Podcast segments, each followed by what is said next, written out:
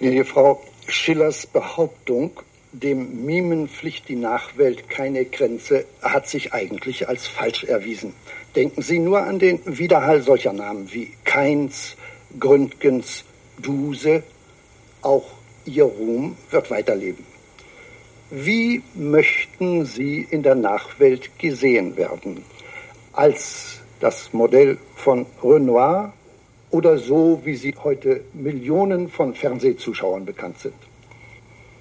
Ich glaube nicht an den Ruhm, denn ich glaube, dass die Jugend heute die Namen der Duse, des Keins auch nicht mehr kennt. So werden sie mich auch vergessen. Aber Renoir wird siegreich bleiben. Und so möchte ich gern, gern in der Erinnerung leben, wie Renoir mich gesehen hat.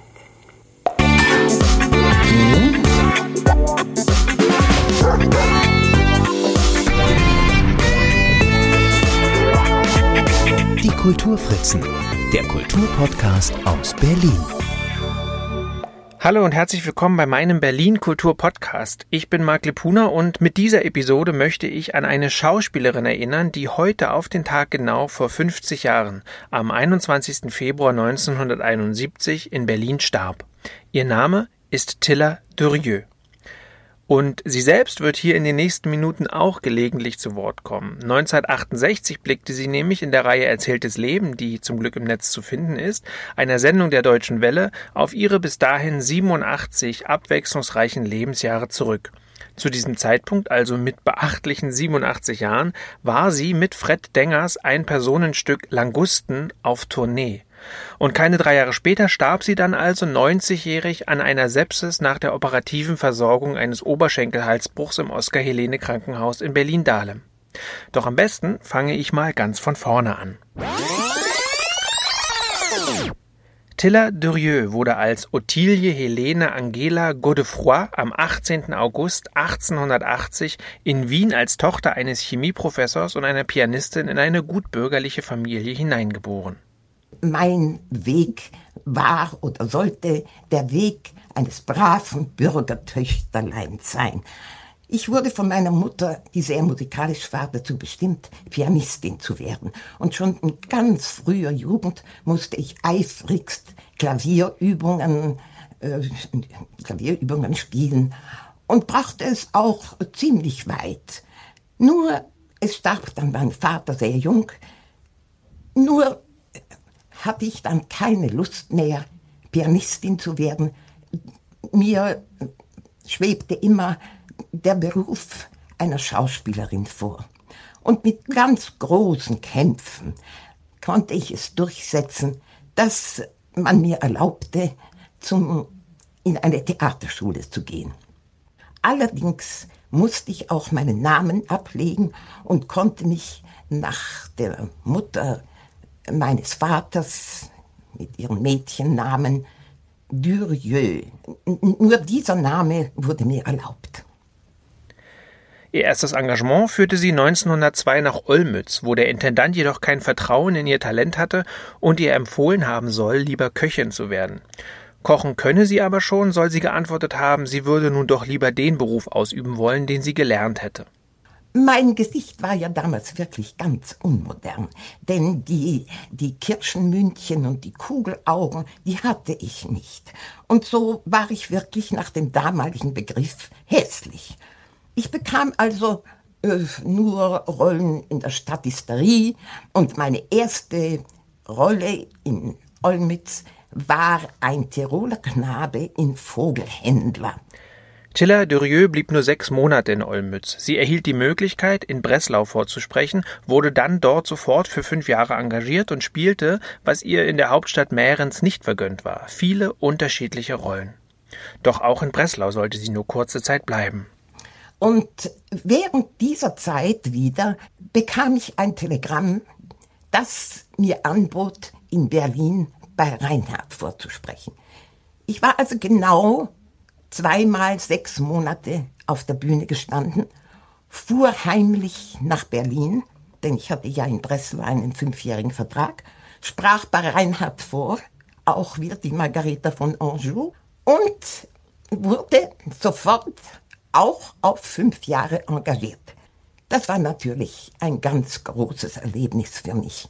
Denn Reinhard war eine so starke, eine so überragende Persönlichkeit, dass man sich wirklich dort als ein anderer Mensch fühlte. Und das, was ich schon immer gewollt hatte, ein anderes Leben, eine andere Auffassung von Kunst zu finden, das erfüllte sich da bei den Proben bei Reinhard.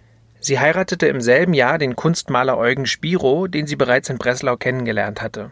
Er porträtierte sie vielfach, fing ihre kapriziös herbe Schönheit ein, auch als Salome, eine Rolle, die sie im ersten Jahr ihres Engagements in Berlin kurzfristig übernahm und damit einen so durchschlagenden Erfolg hatte, dass sie daraufhin einen richtigen Namen in Berlin hatte und in den folgenden Jahren alles spielte, was sie sich nur träumen konnte, darunter Lady Milford in Kabale und Liebe, Jokaste in König Ödipus oder oder Friedrich Hebbels Judith. Über ihren Mann lernte sie den Kunstsammler und Verleger Paul Kassierer kennen und lieben. Sie trennte sich nach nur zwei Jahren Ehe in gutem Einvernehmen von Eugen Spiro, lebte mit Kassierer fünf Jahre in wilder Ehe, bevor sie 1910 heirateten. Durch Paul Kassierer kam ich natürlich in eine Welt, um die mich heute noch alle beneiden. Denn ich äh, lernte da Slevogt kennen, Orlik, Liebermann, Purmann, Gulbrandsohn, Kokoschka. Und alle die haben mich gemalt. Und so wurde ich eine der meistgemalten Schauspielerinnen dieser Zeit.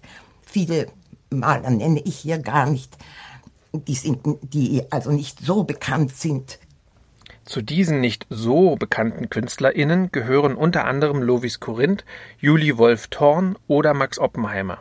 Büsten fertigten neben anderen auch Ernst Barlach und Hugo Lederer an.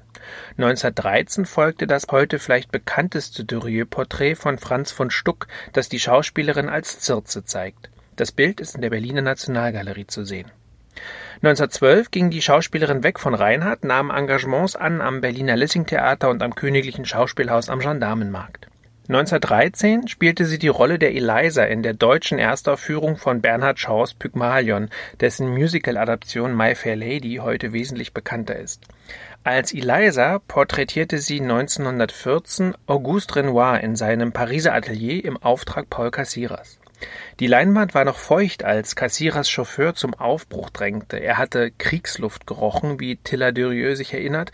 Die Leinwand musste zurückbleiben und ihr Auto soll das letzte gewesen sein, das Frankreich noch verlassen konnte, bevor der Erste Weltkrieg ausbrach. Das Bild war über Jahre verschollen, wurde Tilla Durieux dann Jahre später anonym zugestellt. Heute hängt es im Metropolitan Museum of Art in New York. Der Erste Weltkrieg beendete zwischenzeitlich auch Durieux politisches Engagement.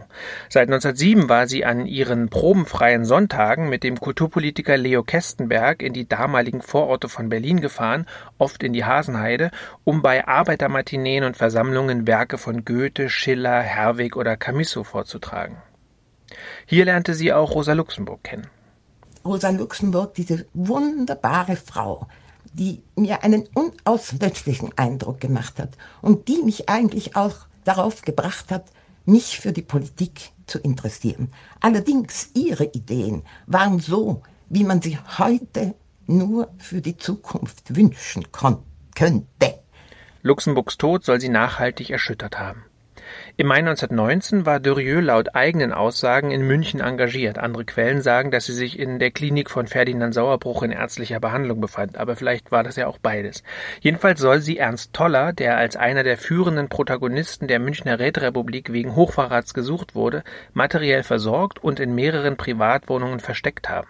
Und nicht nur dort, sondern auch in ihrem Kleiderschrank. Toller war ihr bekannt, weil einige seiner Gedichte in der von ihrem Mann herausgegebenen Zeitschrift Pan publiziert worden waren. Durieux selbst durfte München erst wieder verlassen, nachdem Toller im Juni 1919 verhaftet worden war.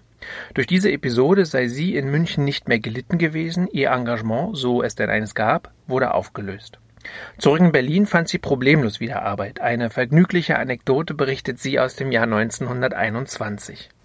Auch war es ein großes Vergnügen für mich, dass, der, dass Strauss, Richard Strauss, der die Musik zu Josefs Legende komponierte, dass er mich wünschte in der Berliner Oper als Potiphar.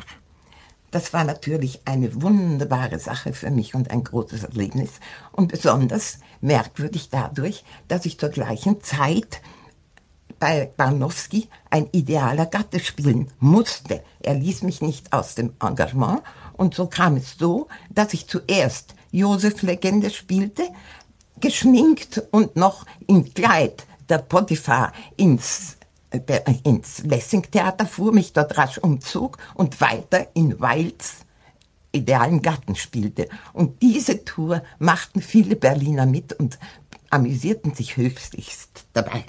Anfang des Jahres 1926 starb Paul Kassierer. Und für mich ist da wirklich ein Licht erloschen. Denn ich habe so viel von ihm gelernt. Er war mein Führer in jeder Beziehung und alles, was ich bin heute, weiß ich, dass ich ihm verdanke. Was Durieux hier nicht erwähnt, Kassierer hatte sich das Leben genommen, nachdem sie die Scheidung eingereicht hat.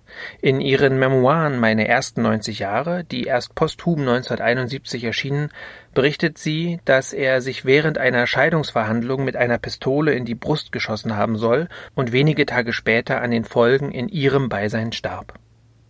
Sie kehrte dem Theater für längere Zeit den Rücken, bis sie zu einer Regiearbeit Erwin Piscatos eingeladen wurde, die sie so begeisterte, dass sie seine Bühne im Theater am Nollendorfplatz finanziell großzügig unterstützte. 1930 ging sie im Alter von nun schon 50 Jahren eine dritte Ehe ein. Sie heiratete den jüdischen Unternehmer Ludwig Katzenellenbogen, der Direktor der Schultheiß-Patzenhofer Brauerei war. 1933 flohen die beiden über Prag und die Schweiz nach Zagreb im Königreich Jugoslawien. Von hier aus gastierte sie in den folgenden Jahren in Skandinavien und überall dort, wo Hitler noch nicht war. Das Ehepaar hatte einen Pass von Honduras gekauft, der eigentlich keine Probleme machte. 1941 versuchte Durieux für sich und ihren Mann in Belgrad ein Visum zur Emigration in die USA zu bekommen, wurde hier jedoch vom deutschen Bombenangriff und Überfall auf Belgrad überrascht und von ihrem Mann getrennt. Nach mehreren Tagen des Umherirrens soll sie erfahren haben, dass ihr Mann von einer Mauer erschlagen worden sei. So erzählt sie es 1967. Katzenellenbogens Biografie hingegen besagt, dass er in Thessaloniki, also in Griechenland, von der Gestapo verhaftet und ins KZ Sachsenhausen nördlich von Berlin verschleppt wurde, wo er 1944 zu Tode kam. In jedem Fall war Tilla Durieux von nun an auf sich allein gestellt. Ich kam zurück nach, nach Zagreb. Mein Mann hatte damals alles mit, meine Kleider, mein Geld, mein Schmuck, alles. Ich hatte nur ein Kleid, einen Mantel und eine kleine Tasche und kaum Geld, denn ich wollte ja nur eine Nacht bleiben. So musste ich, ich wurde ich zwar von Freunden sehr lieb aufgenommen, aber ich musste ja für mein Leben sorgen und da strickte ich Strümpfe, Mützen, Handschuhe und verkaufte sie auf dem Markt, machte dann auch Pantoffel, den großen Absatz fanden und habe mich dann aber ähm, damit beschäftigt, dass ich mit, mit den Partisanen äh, in Verbindung setzte. Tilla Durieux tauchte also unter, schloss sich der kroatischen Partisanenbewegung unter Tito an, für deren Widerstandskämpfer sie Medikamente besorgte und Socken und Mützen strickte. Nach dem Krieg wurde sie in Zagreb als Schneiderin in einem Puppentheater angestellt. Da war ich sieben Jahre Schneiderin dachte, ich würde nie mehr wieder herauskommen, denn ich hatte ja auch kein Geld in Deutschland mehr. Und Briefe, die ich schrieb, wurden nicht beantwortet, teils weil die Leute wahrscheinlich nicht da waren, teils äh, haben sie wahrscheinlich nicht wollen. Aber ich bekam dann durch Zufall, ein, nicht also durch Zufall, sondern durch meine Freundin, eine Flugkarte nach Luzern, fuhr nach Luzern, wurde dort von einem Agenten entdeckt und bekam dadurch ein Engagement nach Berlin zu Barlock ans Schillertheater. Das war also meine erste Rolle nach 13 Jahren Stillschweigen. Zu diesem Zeitpunkt war sie 72 Jahre alt. Ihre Karriere kam wieder in Schwung, sie erhielt Engagements nicht nur in Berlin, sondern auch in Hamburg, Münster, Lübeck, Köln und Basel, einige Inszenierungen gingen sogar auf Tournee. Während sie in jungen Jahren nur wenig drehte, folgte eine Karriere nun auch in zahlreichen Film- und Fernsehprojekten, hinzu kamen mehr als 20 Hörspielproduktionen. Auch viele Ehrungen wurden ihr zuteil. Erreicht habe ich in dieser Zeit, dass ich Staatsschauspielerin wurde, Professor, die Ernst Reuter Plakette bekam, die eine der höchsten Auszeichnungen in Berlin sind. Und zweimal das Goldene Band für Film und Fernsehen, Fernsehen bekam. Ehrenmitglied der Theater Berlin, Schillertheater, Münster, Hannover wurde und das Verdienst, Bundesverdienstkreuz erster Klasse bekam. Sie selbst stiftete anlässlich ihres 65-jährigen Bühnenjubiläums 1967 den Tiller Durieux-Schmuck, ein Collier mit 34 in Platin gefassten Zirkonen. Das von der Akademie der Künste, deren Mitglied Durieux war, verwaltete Schmuckstück soll alle zehn Jahre an eine hervorragende Vertreterin der deutschen Schauspielkunst verliehen werden. Jede Trägerin bestimmt hier ihre Nachfolgerin selbst. Durieux erste eigene Wahl fiel auf Maria Wimmer. Danach waren Gisela Stein, Kirsten Dehne und Annette Paulmann die Trägerinnen. Aktuelle Besitzerin ist seit 2010 die Schweizerin Judith Hoffmann, die Ensemblemitglied am Deutschen Theater in Berlin ist, an jenem Haus, an dem Tilla Durier 1903 ihren Durchbruch feierte. Heute vor 50 Jahren starb sie also, die als Jahrhundertschauspielerin gefeierte Tilla Durieux. Ihr Todestag fällt auf den hundertsten Geburtstag ihres zweiten Ehemanns Paul Cassira, neben dem sie auf dem Waldfriedhof Herrstraße ihre letzte Ruhe fand. Kassierer selbst hätte nun also anlässlich seines 150. Geburtstags heute eigentlich auch eine ganze Podcast-Folge verdient, war er doch der wichtigste Galerist für französische Impressionisten in Berlin der Jahrhundertwende. Wie die Impressionisten nach Berlin kamen, habe ich aber erst vor zwei Wochen erzählt in einer Episode zum 170. Geburtstag von Hugo von Tschudi, der in der ersten Dekade des 20. Jahrhunderts Direktor der Nationalgalerie war. Tschudi und Kassierer kannten sich natürlich, zahlreiche Werke gelangten über Kassierers Vermittlung in preußischen Besitz. Um aber abschließend noch einmal auf Tilla Durieux zurückzukommen, heute erinnert nicht viel an die berühmte Schauspielerin, viele werden mit ihrem Namen gar nichts anfangen können, wie sie selbst 1964 in einem schon eingangs eingespielten Interview der Nordschau des NDR voraussagt. Ich glaube nicht an den Ruhm, denn ich glaube, dass die Jugend heute die Namen der Duse, des Keins, auch nicht mehr kennt. So werden sie mich auch vergessen. Seit 1987 erinnert an ihrem Wohnhaus in der Charlottenburger Bleibtreustraße 15 eine Berliner Gedenktafel aus Meißner Porzellan an Tilla Durieux. 2003 wurde eine 450 Meter lange Parkanlage, ein überdimensionales Rasenkissen nahe des Potsdamer Platzes, nach ihr benannt.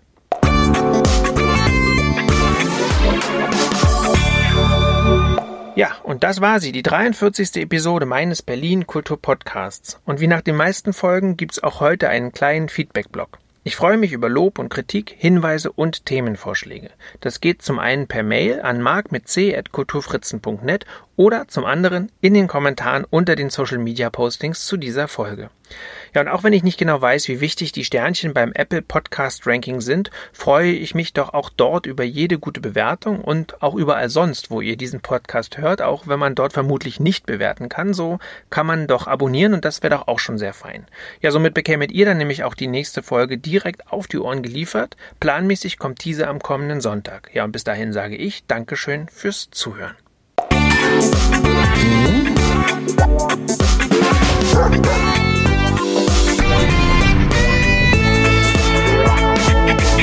Kulturfritzen, der Kulturpodcast aus Berlin.